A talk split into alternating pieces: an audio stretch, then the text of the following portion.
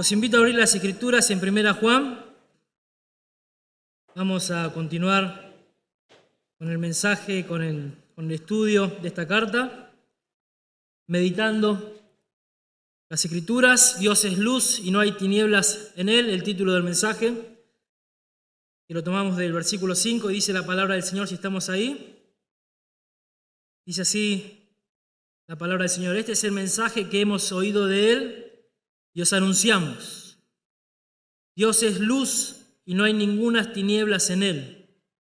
Si decimos que tenemos comunión con Él y andamos en tinieblas, mentimos y no practicamos la verdad. Pero si andamos en luz, como Él está en luz, tenemos comunión unos con otros y la sangre de Jesucristo su Hijo nos limpia de todo pecado. Si decimos que no hemos pecado, nos engañamos a nosotros mismos y la verdad no está en nosotros. Si confesamos nuestros pecados, Él es fiel y justo para perdonar nuestros pecados y limpiarnos de toda maldad. Si decimos que no hemos pecado, le hacemos a Él mentiroso y su palabra no está en nosotros. Vamos a orar. Señor, te alabamos y te damos tantas gracias, Señor, porque estando entre nosotros vivos, Señor, nos has amado Muerto nos has salvado, Señor, y resucitado nos has dado tu justicia. Señor, te alabamos por tan grande obra, Señor, obra que, que nos reúne, Señor, que nos une. Sentarnos hoy a escuchar más sobre ti, Señor, conocerte más. ¿Qué esperas de nosotros? ¿Cómo podemos honrarte, Señor, y cómo podemos eh, glorificar tu nombre en nuestro andar diario, Señor? Te ruego, Dios, que bendigas tu palabra hoy que la apliques a cada uno conforme a, sus necesidades, Señor, y que sea glorificado y nosotros, Señor, edificados y santificados como, como pueblo. Señor, te lo pedimos en el nombre de Cristo Jesús. Amén. Bueno, luego de que Juan, em, los primeros versículos del capítulo uno haya proclamado a Jesucristo como verdadero Dios, verdadero hombre, con el propósito de que todo aquel que, que crea este anuncio eh, siendo Jesús claramente Dios hecho carne, eh, dice Juan, tenga comunión con Dios y con la iglesia. Ese era el propósito de Juan al anunciar que Jesús se hizo hombre, se hizo carne, a quien pudo ver, a quien pudo oír, a quien pudo palpar. Y dice el versículo 3 de nuestro primer capítulo, si quieren leer ahí, para que también tengáis vosotros comunión con nosotros y nuestra comunión verdaderamente es con el Padre y con su Hijo Jesucristo. Luego de que Juan anunciara entonces a, Cristo en los primeros cuatro versículos, ahora Juan va a anunciar el mensaje de Cristo. El mensaje que Juan escuchó del Señor cuando él dijo que lo ha visto, lo ha, oído y lo ha palpado. Y Juan introduce con una declaración relativa a la naturaleza divina de Dios.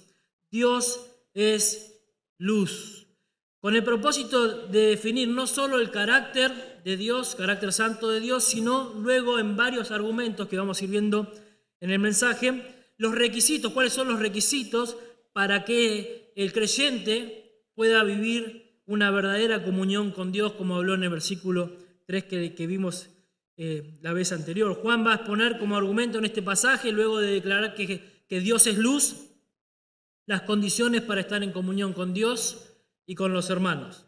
Al leer este pasaje uno debería preguntarse a la luz de este texto qué implica que Dios sea luz o qué, cómo afecta al creyente la condición de la naturaleza divina expresada por Juan en esa declaración, Dios es luz. Bueno, que Dios sea luz implica que el creyente debe andar conforme a ese atributo divino, es decir, el carácter de Dios. El carácter de Dios define el andar del creyente. Eso es lo que vamos a ver prácticamente. Si Dios es luz, entonces como creyentes debemos andar en luz. Eso es lo que vamos a ver hoy. Y primeramente Juan comienza con una declaración en versículo 5.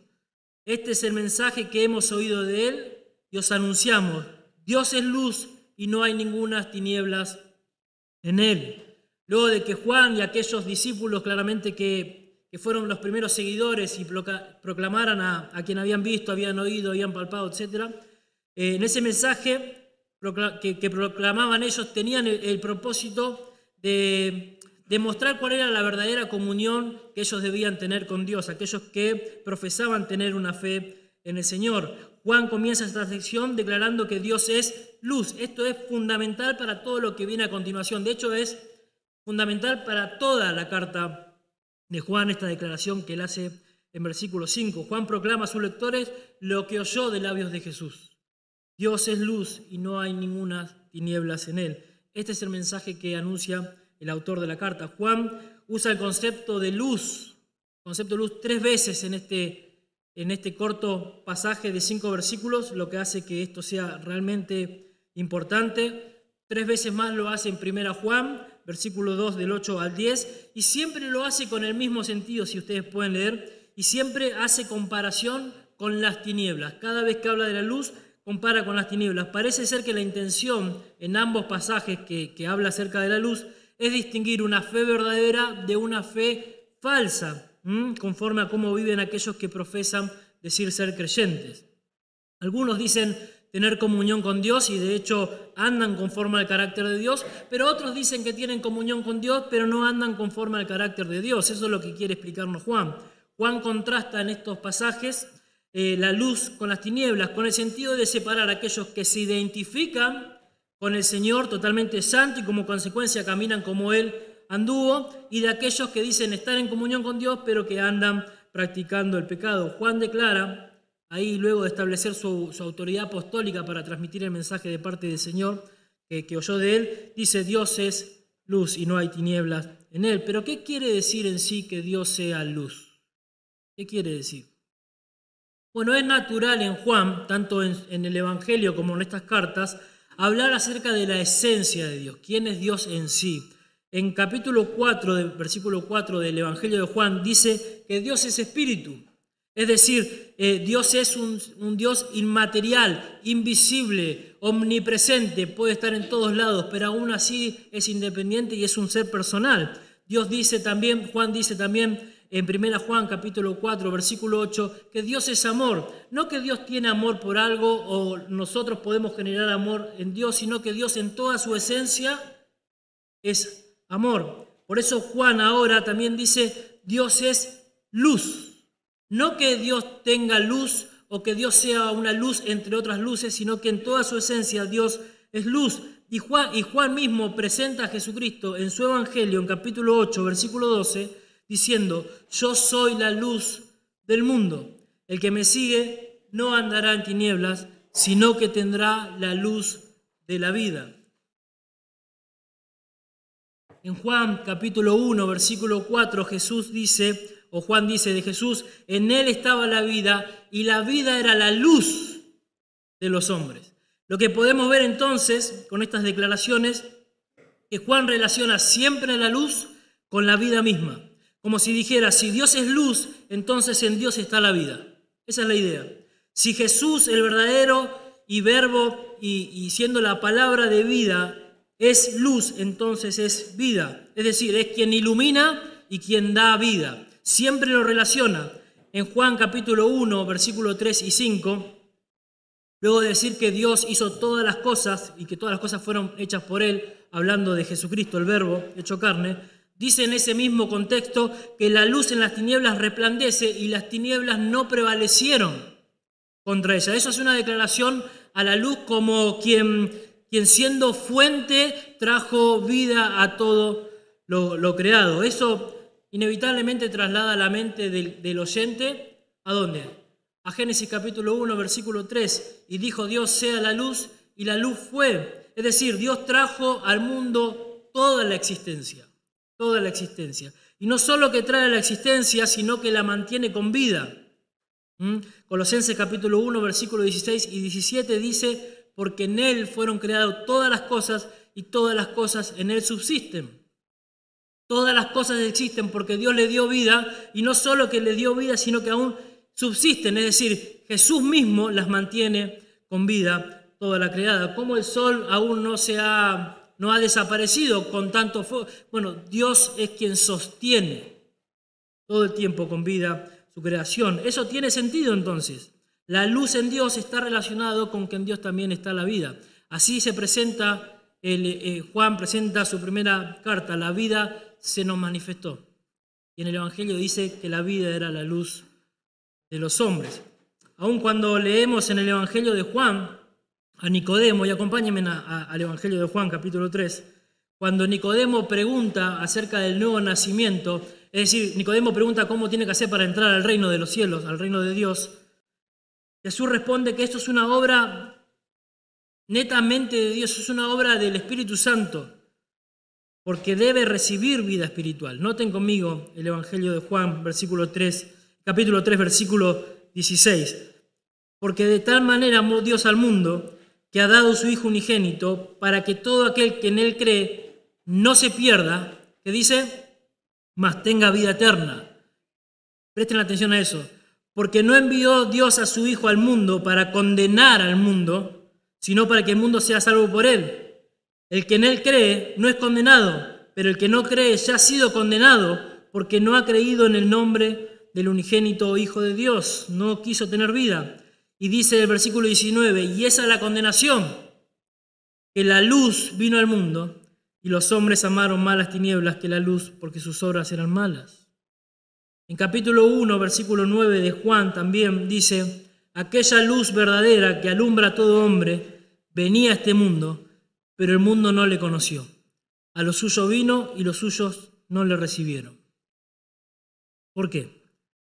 Porque amaban más la muerte que la vida. Amaban más las tinieblas que la luz.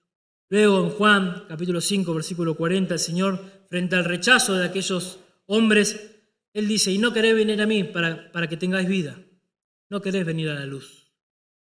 Entonces, en un aspecto, Juan habla que Dios es luz, diciendo, trayendo como sinónimo que en Dios está la vida. En Él estaba la vida y la vida era la luz de los hombres, la luz vino al mundo y el mundo le rechazó, etcétera. La vida, la luz, se manifiesta en forma corporal en la persona de Dios hecho carne. Ese es el mensaje de Juan. Entonces, con esto primeramente podemos afirmar que al anunciar que Dios es luz, está proclamando que en Jesús está la vida. Pero también al decir que Él es luz y no hay ninguna tinieblas en Él, no solo hace que, que la luz de Dios sea la vida de los hombres, sino también que nos habla de su carácter carácter majestuoso, puro, perfecto, es decir, santo. Es un carácter santo, dice la palabra de Dios en, en Timoteo capítulo 6, versículo 16 de 1 Timoteo, que, que Dios es el único que tiene inmortalidad y habita en luz inaccesible. En Levíticos 19.2 le dice Dios a los hijos de Israel, santos seréis porque santo soy yo, Jehová vuestro Dios. Primera Pedro capítulo 1, versículo 15, como aquel que os llamó es a ser santos, sed también vosotros santos en toda vuestra manera de vivir, porque Cristo está, sed santos, porque yo soy santo, dice el Señor. Entonces, no solo que está la vida, siendo luz, está la vida, sino que al ser luz, Dios está separado de toda tiniebla, está separado de todo mal, de todo mal. Que Dios sea luz y habite en santidad nos dice que Dios está apartado de las tinieblas, separado de las tinieblas, no tiene relación con la oscuridad ninguna, está separado de todo mal moral. Mm, las tinieblas son totalmente opuestas a Dios. Cuando la Biblia nos habla de tinieblas, podemos notar que siempre lo hace con referencia al pecado, a la maldad, a la muerte, a la separación eterna del hombre con Dios.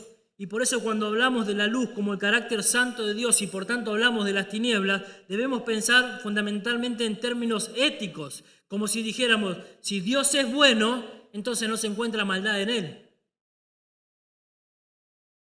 Y es así que Juan, usando la metáfora de la luz en los próximos versículos para argumentar, nos va a aportar ese aspecto eh, moral eh, de su metáfora para nosotros, que en Dios no exista tinieblas, define el carácter santo de Dios, pero también determina la bondad ética y moral en la cual el creyente que dice que está en comunión con Dios debe andar. Si Dios es santo, debemos ser santos. Si Dios está en luz, debemos ser luz. Por eso luego hacer esa declaración, Juan, Dios es luz y no hay ninguna tinieblas en él, el argumento que surge de esto es que cualquiera que dice tener comunión con Dios estando en tinieblas. Aquel que dice que está en comunión con Dios, es luz, es santo, pero andando en tinieblas, esa persona es un mentiroso. Eso dice nuestro texto. Y es el, y es el argumento de, de Juan, noten conmigo, versículo 6. Si decimos que tenemos comunión con Él y andamos en tinieblas, ¿qué dice? Mentimos y no practicamos la verdad. Lo que Juan plantea es sencillo. Así como la luz y la, oscuridad no pueden existir en el mismo espacio, claramente, así tampoco el que anda en tinieblas puede tener comunión con Dios. Podemos preguntar quizás cuál es la manera de mantener la comunión con Dios o, qué impide que nosotros tengamos comunión con Dios. Bueno, el estar en luz o el estar en tinieblas, según Juan.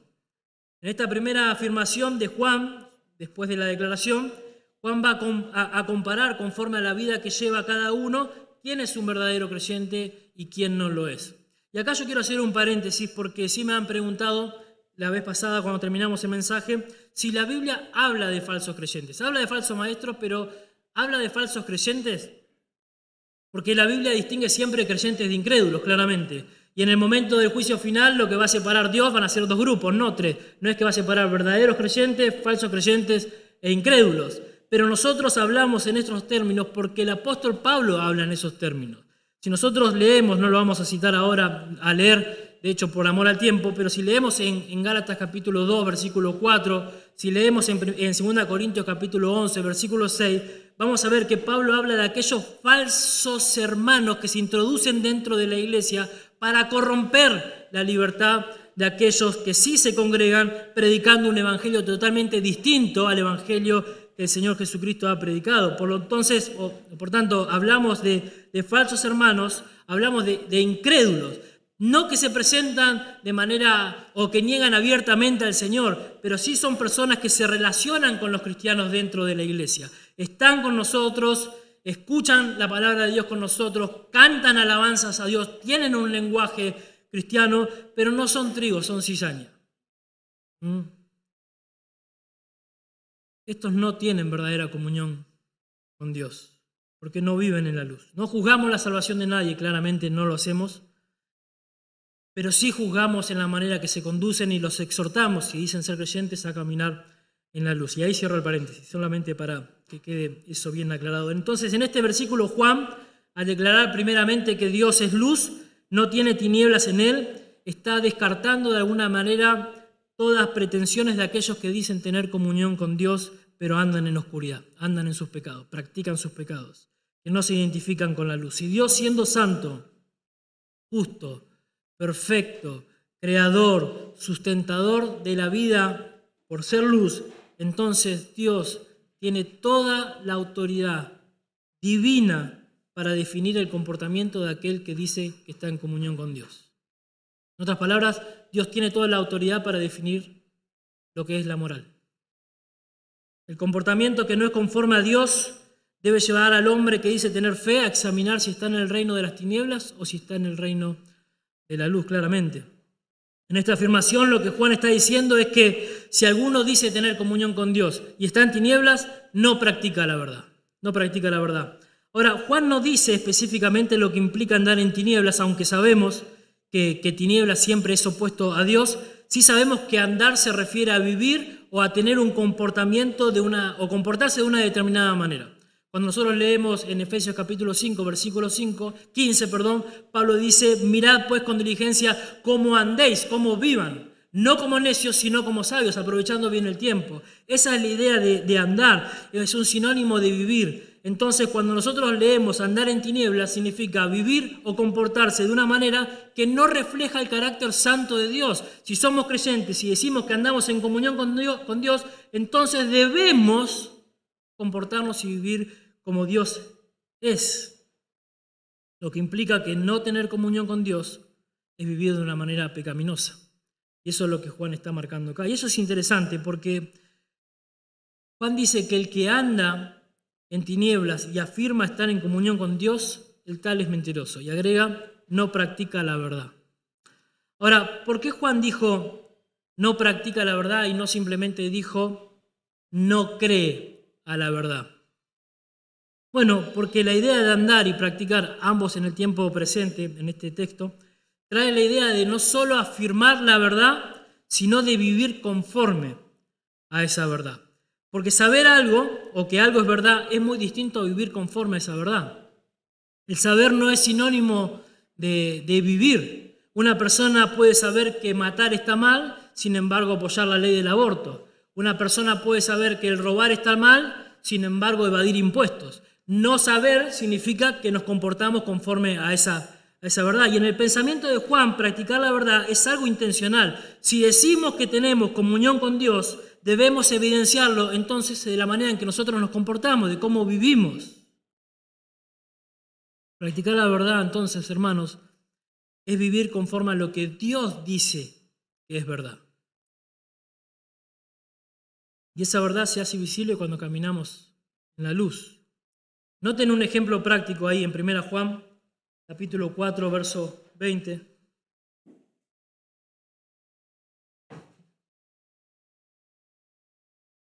Si alguno dice, yo amo a Dios y aborrece a su hermano, es mentiroso. Pues el que no ama a su hermano a quien ha visto, ¿cómo puede amar a Dios a quien no ha visto? Si decimos que amamos a Dios, esto es sinónimo de tener comunión con Dios y gozarnos en Dios, pero aborrecemos a nuestros hermanos, mentimos, no practicamos la verdad. Al decir que amamos a Dios y odiamos a los hermanos, es vivir no conforme a la voluntad de Dios. Esa es la idea práctica. En Juan, el Evangelio de Juan 3:21, yo se los leo, dice, mas el que practica la verdad viene a la luz para que sea manifiesto que sus obras son hechas en Dios. Cuando existe una relación entre la verdad y la luz, no sorprende que aquel que practica la verdad vaya a la luz para mostrar que sus obras manifiestan que aunque no son perfectas, son hechas con la aprobación de Dios porque reflejan el carácter de Dios. Estas personas que andan en luz sí están en comunión con Dios. Noten versículo 7 de nuestro texto. Pero si andamos en la luz como Él mismo está en luz, tenemos comunión unos con otros y la sangre de Jesucristo, su Hijo, nos limpia de todo pecado. Si andamos en luz como Dios está en luz, entonces sí tenemos comunión con Dios. Ahora, ¿por qué en el versículo 6 dice que si andamos en tinieblas no tenemos comunión con Dios? Pero en este texto dice que si andamos en luz tenemos comunión unos con otros y no dice comunión con Dios. Bueno, recordemos que el fundamento, según vimos en el primer sermón, eh, es que la verdadera comunión del versículo 3 es que, es verdaderamente con Dios y verdaderamente con los hermanos. Y Juan al mencionar la comunión los unos con los, otros ya ha dejado implícito en el versículo 3, en la presentación de la carta, que la relación con Dios y con los hermanos están íntimamente relacionados. Solo cuando el pueblo de Dios anda en luz, tiene comunión con Dios y tiene comunión con los hermanos es la parte práctica que hablamos recién. Si decimos que amamos a Dios y odiamos a los hermanos, mentimos. Pero tener comunión con Dios significa que tenemos comunión los unos con los otros. Sinónimo. El no vivir conforme a esa declaración de Juan, Dios es luz, es no estar en comunión directamente con Dios ni con su iglesia. Pero Juan hace algo más. Ahí, esto es hermoso. Es poner el fundamento para la comunión con Dios. Y es asociar la posibilidad de la comunión nosotros y con Dios con ser limpiado de todo pecado por el sacrificio de Jesucristo. Juan dice que si andamos en luz, tenemos comunión porque Jesús hizo posible que tengamos comunión con Dios. Esa es la idea. Si Jesús no nos limpia de todo pecado, no podemos estar en comunión con Dios. Para ser luz y vivir en luz debemos ser trasladados del reino de las tinieblas al reino de su amado Hijo, al reino de Cristo. Y para que eso suceda, nuestros pecados deben ser quitados, deben ser limpiados. Por eso ahí el apóstol Pablo, en Colosenses capítulo 1, versículo 13 en adelante, da gracias a Dios por Jesucristo, porque es por Él y por su redención que Él participa de la comunión con los hermanos. Él dice, dando gracias al Padre que nos hizo aptos para participar de la herencia de los santos en luz, el cual nos ha librado de la potestad de las tinieblas y trasladado al reino de su amado Hijo, en quien tenemos redención por su sangre, el perdón de pecados. Luego Pedro nos dice que si Cristo nos llamó a su reino de luz, es para que vivamos conforme a esa posición que tenemos en Cristo. Él dice en capítulo 2, versículo 9, mas vosotros sois linaje escogido, real sacerdocio, nación santa, pueblo, pueblo adquirido por Dios, para que anunciéis las virtudes de aquel que os llamó de las tinieblas a su luz admirable. A diferencia de aquellos que profesaban ser cristianos, que según el contexto histórico negaban la humanidad de Cristo y argumentaban que el cuerpo era malo y que no importa lo que se haga con él, lo que realmente importa es lo espiritual, tomándose licencia para, para pecar, para vivir vidas totalmente licenciosas, el Señor nos manda a diferenciarnos del resto de las personas. Aquellos que dicen ser pueblo de Dios y viven en desobediencia y rebeldía no hacen justicia al carácter santo de Dios, de la declaración Dios es luz. Al contrario, el pueblo del Señor que dice que anda en comunión con Dios debe vivir manifestando el carácter de Dios en sus vidas. Por eso Isaías dice en capítulo 43, versículo 21, mis pueblos, mi pueblo, mis alabanzas publicará. En palabra de Pedro, anunciará las virtudes de aquel que nos llamó de las tinieblas a su luz. Los que andan en, en comunión con Dios, hermanos, por medio de su vivir, en el hogar con sus familias, en los trabajos con sus compañeros, en los lugares de estudio, en su barrio, por medio de su conducta y la predicación del Evangelio que acompaña, que predicamos lo que vivimos, va a dar testimonio de que somos verdaderos hijos de Dios y estamos en comunión con Él. ¿Y por qué el cristiano debe vivir en la luz? Primeramente porque estamos en comunión con Dios, pero también para llevar ese mensaje de salvación a las personas.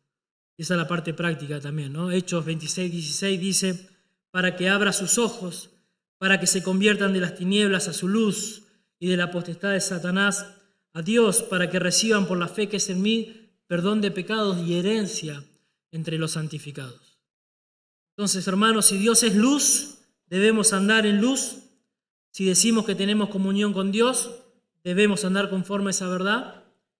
Pero si decimos tener comunión con Dios, si decimos que conocemos a Dios y andamos en tiniebla, hermanos, mentimos.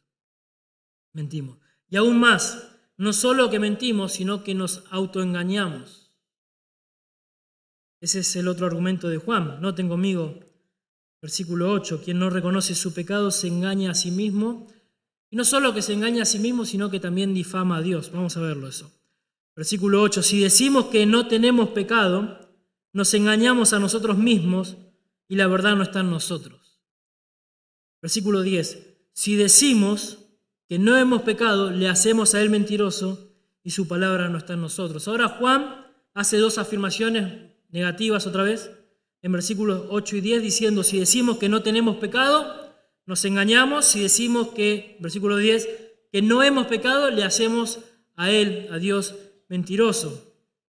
Recordemos algo del sermón eh, que introdujo a la carta. Existía principalmente un grupo de personas en aquel tiempo que estaban causando muchos problemas. Me refiero a los gnósticos, que negaban la humanidad de Cristo. Ellos decían que habían avanzado a un nivel superior por medio del conocimiento, habían logrado la perfección, habían avanzado a tal punto que estaban por encima de todo pecado, afirmando por otro lado que el espíritu por medio del conocimiento era librado del pecado y lo que se haga con el cuerpo, sea lo que sea, no era de importar porque el cuerpo no servía, estaba corrompido y, y cuanto una vez que ellos murieran, Claramente el espíritu iba a ser librado de ese cuerpo impuro. Bueno, estos herejes gnósticos que negaban la humanidad de Cristo, de alguna manera habían o, influenciaron la vida de algunos cristianos a afirmar que no tenían pecado.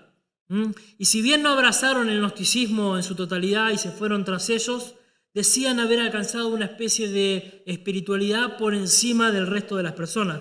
Y claro, a medida que uno va madurando en la fe, va creciendo en las cosas del Señor, los pecados que se cometían al principio ya no se cometen. Es decir, cuando nosotros somos niños, espiritualmente hablando, vamos madurando y ya aquellos pecados que cometíamos cuando éramos débiles niños, espiritualmente hablando, ya no los cometemos. Pero eso no puede negar la existencia del pecado en la vida del creyente. Ahora es interesante cómo lo presenta Juan en este versículo 8. Él dice, si decimos que no tenemos pecado, nos engañamos. Ahora, ¿por qué Juan no solamente escribió, si decimos que no pecamos, nos engañamos? Bueno, porque ahí estaría describiendo simplemente el pecado como la causa y la consecuencia de, la desobediencia y sería un punto a favor para todos aquellos que negaban la existencia del pecado. Pero incluso argumentaban que, la espiritualidad claramente era mayor, pero al agregar el verbo tener, apunta a la acción misma del, ser humano. Lo que Juan hace acá es que no podemos negar el principio bíblico de que todo hombre, o que en todo hombre mora el pecado, salvo en la persona de Jesucristo que era y es sin pecado, ¿no? Eso es obvio. Todo hombre es culpado de pecado porque tiene pecado. Y esto se evidencia en la vida diaria, porque el pecado es universal en todas las personas. Por tanto, desde Adán hasta el último niño que nazca, van a ser con una naturaleza pecaminosa hasta que Cristo nos lleve en gloria y ya no pequemos más. Por eso el mismo apóstol Pablo dice en Romanos capítulo 7, versículo 19 en adelante, dice, porque no hago el bien que quiero, sino el mal que no quiero, eso hago. Y si hago lo que no quiero, ya no lo hago yo, sino el pecado que mora en mí, miserable de mí, ¿quién me librará de este cuerpo de muerte? Pablo, el apóstol Pablo, maduro en la fe, testigo de Cristo, mártir por causa del Evangelio, desea actuar conforme a la voluntad de Dios, pero sabe que la naturaleza pecaminosa que mora en él no le permite vivir sin lidiar con ella.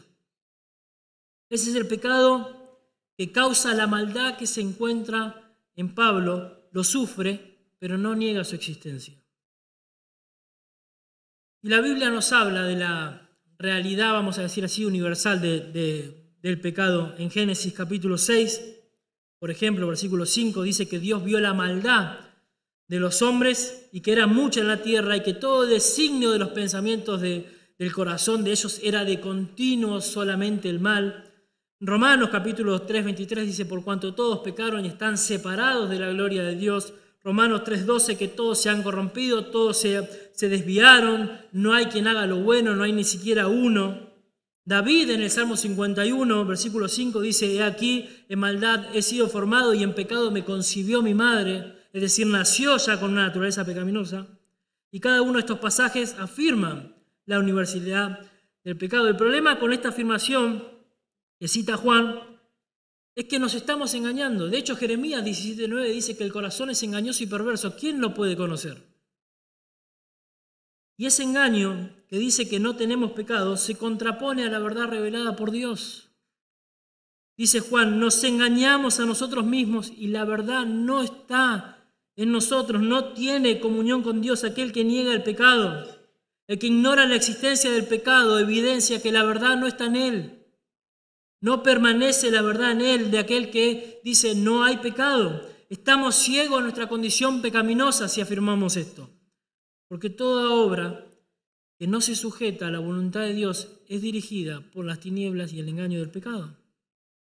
Y aún una afirmación más negativa, como dijimos, versículo 10, si decimos que no hemos pecado, le hacemos a él mentiroso y su palabra no está en nosotros. La negación del pecado es en sí misma algo tan aberrante, tan oscuro, que difama a la persona de Dios y dice que Dios es mentiroso. Mucho de la teología liberal de, nuestros días eh, presenta esto. Ya, ya no hay necesidad de expiación de pecado, ya no hay necesidad de predicar el Evangelio, no hay una necesidad de ser salvado por Jesucristo. No estamos tan perdidos en pecados, no estamos perdidos en pecado y podemos seguir así. Pero la base para que ellos digan esto se encuentra en la afirmación que ellos hacen al negar la veracidad, la inerrancia, la inspiración de las escrituras. Cuando ellos niegan, estos hombres niegan esto, pueden negar todas las doctrinas, no tienen fundamento para las otras doctrinas. Y estos hombres y mujeres lectores de la carta de Juan están siendo movidos. Los cimientos del Evangelio están siendo sacudidos. la enseñanza apostólica en un sentido se está empezando a, temblar en estos hombres. Y Juan claramente con un corazón pastoral, como dijimos en el, en el primer sermón, sale a defender esta verdad, diciendo que Dios es luz y no hay tinieblas en él. Y aquel que niega el pecado no puede argumentar de ninguna manera que tienen comunión con Dios. El tiempo perfecto, no, no hemos pecado, sugiere que constantemente estos hombres están negando la realidad del pecado. Todo el tiempo.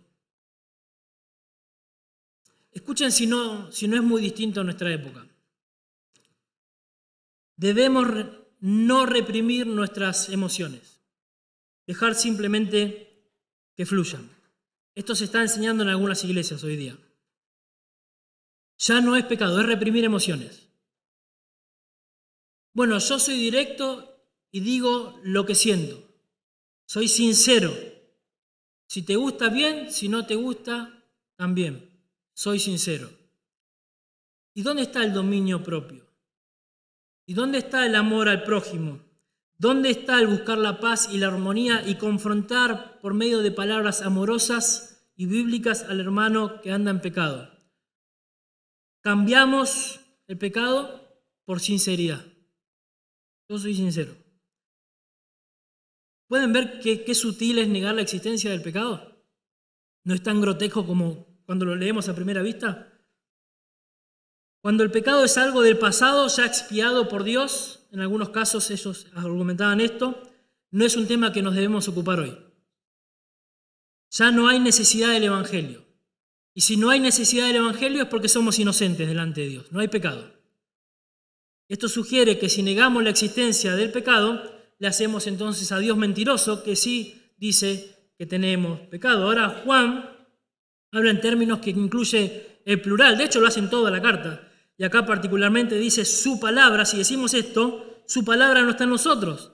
Podemos aplicarlo claramente individualmente a cada persona, decir que, que quien niega esto no ha sido regenerado, no es un verdadero creyente. O bien creo que si tomamos la forma colectiva que sugiere el plural acá, y entendiendo que Juan le escribe desde Éfeso a varias iglesias de, del Asia Menor, puede ser que el pensamiento de Juan sea que en las iglesias que está pasando esto, no se está predicando, no se está practicando la verdad, no están comunicando el error, no están defendiendo la sana doctrina y la verdad de Dios no está en ellos, no está en estas iglesias. Si como iglesia estamos en luz, predicamos la verdad. Si estamos en, en tinieblas, hermanos, no practicamos la verdad. Estos son los paralelos de Juan. Ahora, quizás acá no somos tan exagerados como aquellos falsos maestros, pero ¿cómo podemos hacer para negar el pecado en nuestra vida? minimizando el pecado, que todo lo que un cristiano hace debe estar bien porque es un cristiano. Podemos redefinir el concepto de pecado y llamarlo de una manera que no suene tan pecaminosa, como dijimos recién. Al pecado de la borrachera, como lo llama la Biblia, llamar los problemas con el alcohol.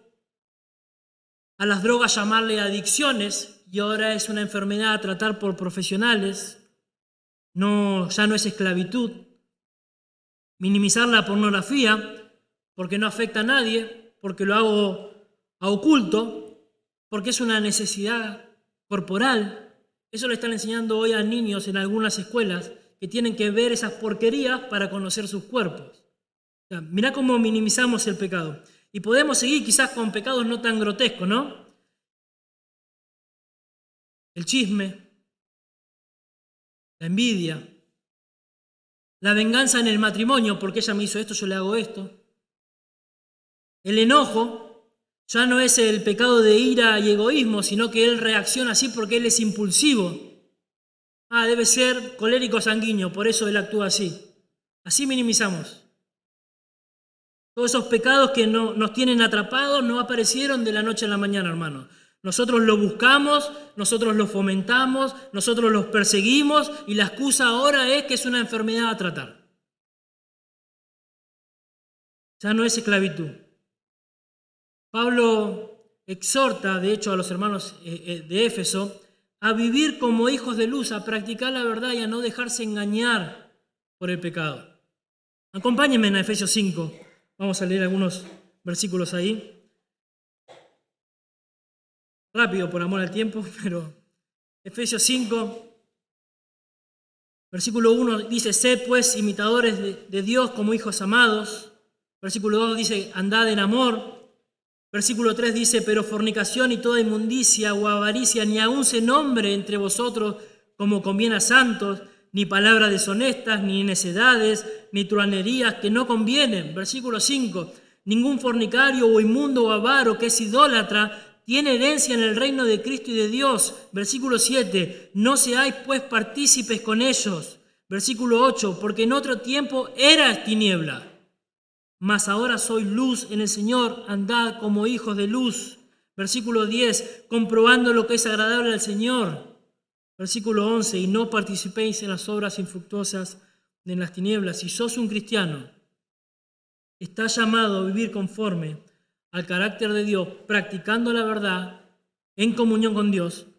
Pero qué tan fácil, hermanos, es deslizarnos tras las excusas que nos invitan a estar en tinieblas y engañarnos que aunque vivamos en pecado podemos tener comunión con Dios. Quizás porque nuestros pecados ya fueron perdonados. Pablo, ¿viviremos en pecado para que la gracia abunde? No, de ninguna manera. Qué fácil es autoengañarnos, hermanos. Qué dulce sería para el oído incrédulo escuchar que ahora ya no necesitamos de ser salvos que no necesitamos nacer de nuevo, que solo necesitamos ser instruidos e ir cambiando a medida que vamos creciendo.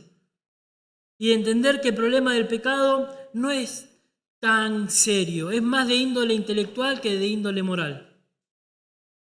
Ya no es Dios y la Biblia quien determina el estándar moral para la humanidad, sino el poder aprender más. Los gnósticos enseñaban eso que la culpa no es nuestra, sino de aquellos que no nos supieron instruir. Eso escuchamos hoy en los noticieros cuando hablan de derechos humanos eh, para aquellos que están presos, que necesitan el Evangelio, que no es su problema, es el problema de la sociedad en general por no haber brindado información o educación. Claro que la educación suma a que seamos mejores ciudadanos, ¿no? La Biblia dice, instruye al niño en su camino y aunque aún fuere viejo no se apartará de él, hablando de la instrucción de los padres, ¿no? En cuanto a lo moral. Pero el problema está en el corazón y la Biblia llama ese problema pecado, no un problema de la sociedad que no fue instruida. Qué bueno sería para nosotros pensar en que no somos tan malos como las escrituras dicen. Que el pecado no es tan serio y aunque Dios es severo, es santo, es justo, su amor, su, la esencia de su amor es tan grande y más grande que todo atributo que Dios puede hacer la vista gorda y no mirar nuestros problemas, nuestros pecados.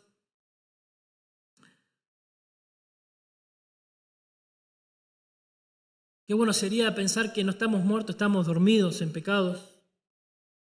Que solo necesitamos quizás que alguien nos amarre y nos, nos motive. Que no hay necesidad de arrepentirnos de nada, porque no hicimos nada malo, porque somos así, porque no fuimos educados. ¿Cómo nos gustaría, hermano? Pero la Biblia habla en otros términos. La Biblia dice todo lo contrario, dice que somos viles, estamos muertos en nuestros delitos y pecados y que amamos más las tinieblas la luz. Pensá.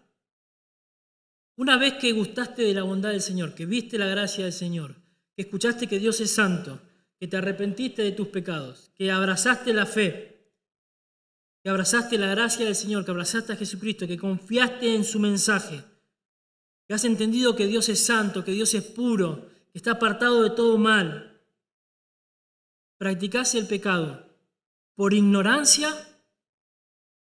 o porque amás más las tinieblas que la luz. Qué engaño, hermanos, es pensar que porque quizás estamos en la iglesia de Dios, estamos en comunión con Dios. Estos hermanos estaban en la iglesia, Juan escribe una iglesia.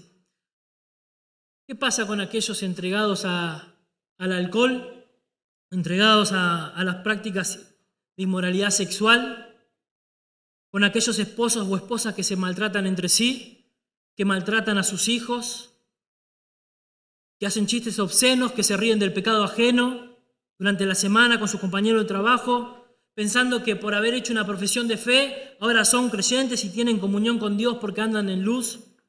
Nos engañamos, hermanos, el pecado es tan serio, tan serio, que Dios tuvo que tomar parte en esto. Tuvo que mandar a su Hijo, siendo Dios, para que en carne, siendo hombre, pueda vivir una vida de obediencia perfecta y cargar con tu pecado y mi pecado, porque no podíamos hacer nada con él.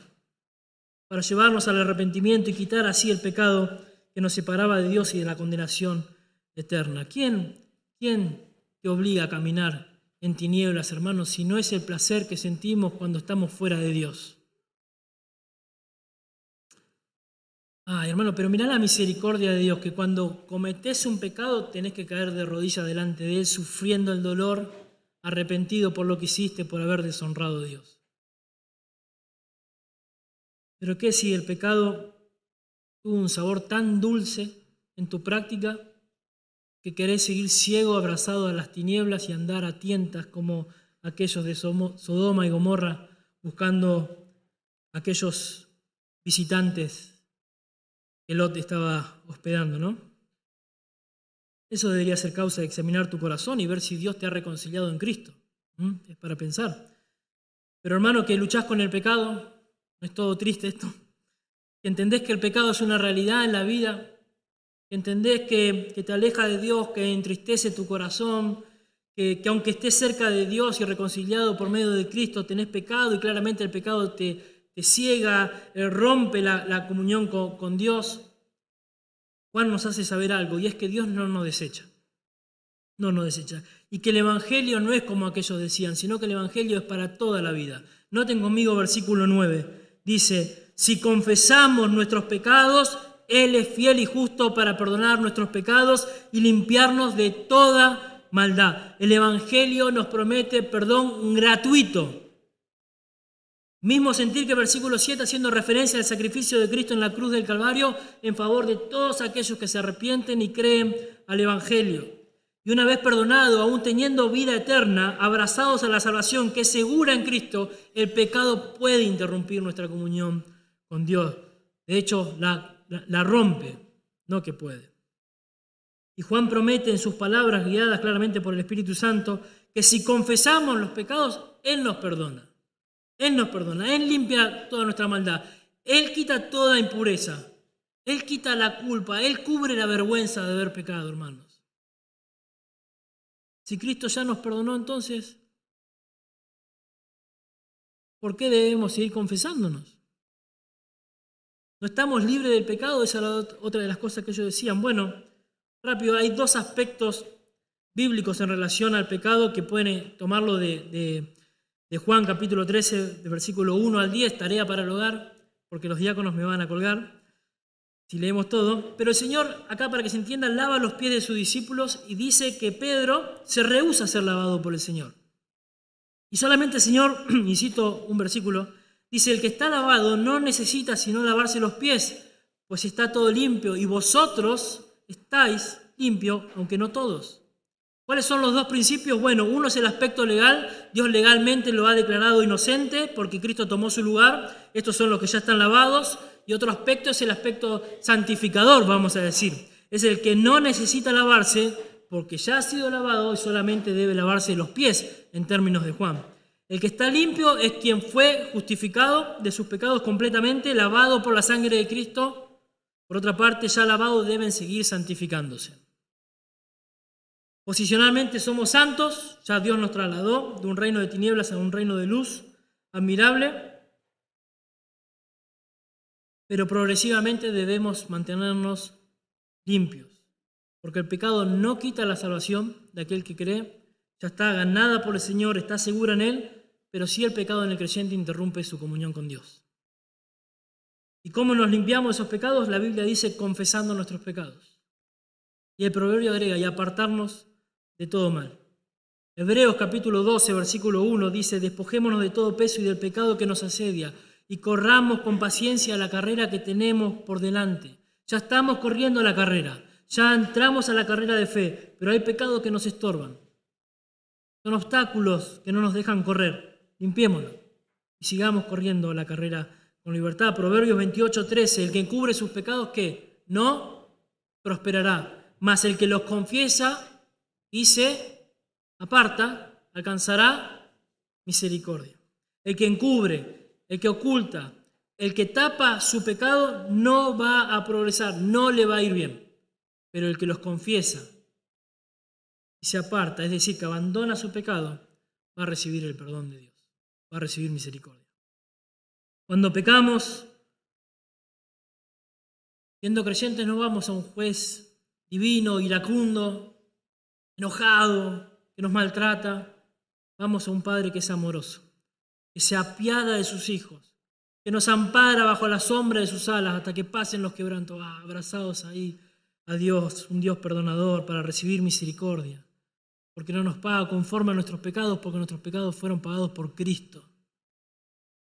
Pablo en 2 Corintios 7 dice que teniendo las promesas de estar y ser el pueblo de Dios, limpiémonos de toda contaminación de carne y de espíritu, perfeccionándonos en la santidad, en el temor del Señor. Entonces, la confesión, hermanos, es determinante en la vida del creyente, porque nos lleva al arrepentimiento, cambia el pecado en paz, en felicidad, trae paz y, restablece la comunión con Dios y recupera el gozo que habíamos perdido por, por la tristeza del pecado. Miren un ejemplo de confesión, ya estamos terminando. En David, luego de haber pecado con Betsabé, yo se los leo Salmo 51. Ten piedad de mí, oh Dios, conforme a tu misericordia, conforme a la multitud de tus piedades, borra mis rebeliones. Lávame más y más de mi maldad y límpiame de mi pecado, porque yo reconozco mis rebeliones y mi pecado está siempre delante de ti. De ti. Contra ti, contra ti solo he pecado y he hecho lo malo delante de tus ojos, para que sea reconocido justo en tu palabra, tenido por puro en tu juicio. Purifícame con hisopo y seré limpio. Lávame y seré más blanco que la nieve. Hazme oír gozo y alegría y se recrearán los huesos que has abatido. Esconde tu rostro de mis pecados y borra mi rebelión. Eso es una confesión. Escuchen a Pedro cayendo de rodillas ante Jesús. Apártate de mí, Señor, porque soy pecador. El negar el pecado te hace mentiroso, te hace autoengañar, hace que difames el carácter veraz de Dios. No podemos negar su, su realidad. A la luz del carácter de Dios, todo lo que no es santo es tinieblas, dice Juan, esa es su declaración. Y si andás fuera de la voluntad de Dios, caminando en la oscuridad, no digas que tenés comunión con Dios. Si esa es tu situación, Juan dice, confesá tus pecados, arrepentite de tus pecados y restablecé la comunión con Dios y caminá conforme al carácter de Dios. Dios es luz y no hay tinieblas en él. Hermanos, y ya termino.